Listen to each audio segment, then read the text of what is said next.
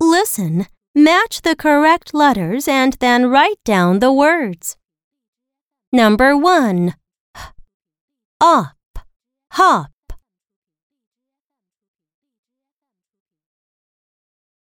Number 2.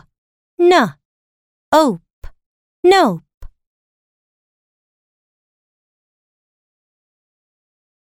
Number 3. P, op, pop. Number 4. T, om, tom. Number 5. T, ohm, tome.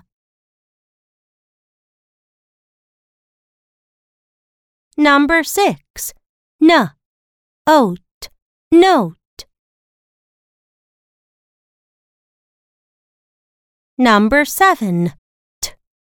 Ought, taught. Number 8. T, oat, tote.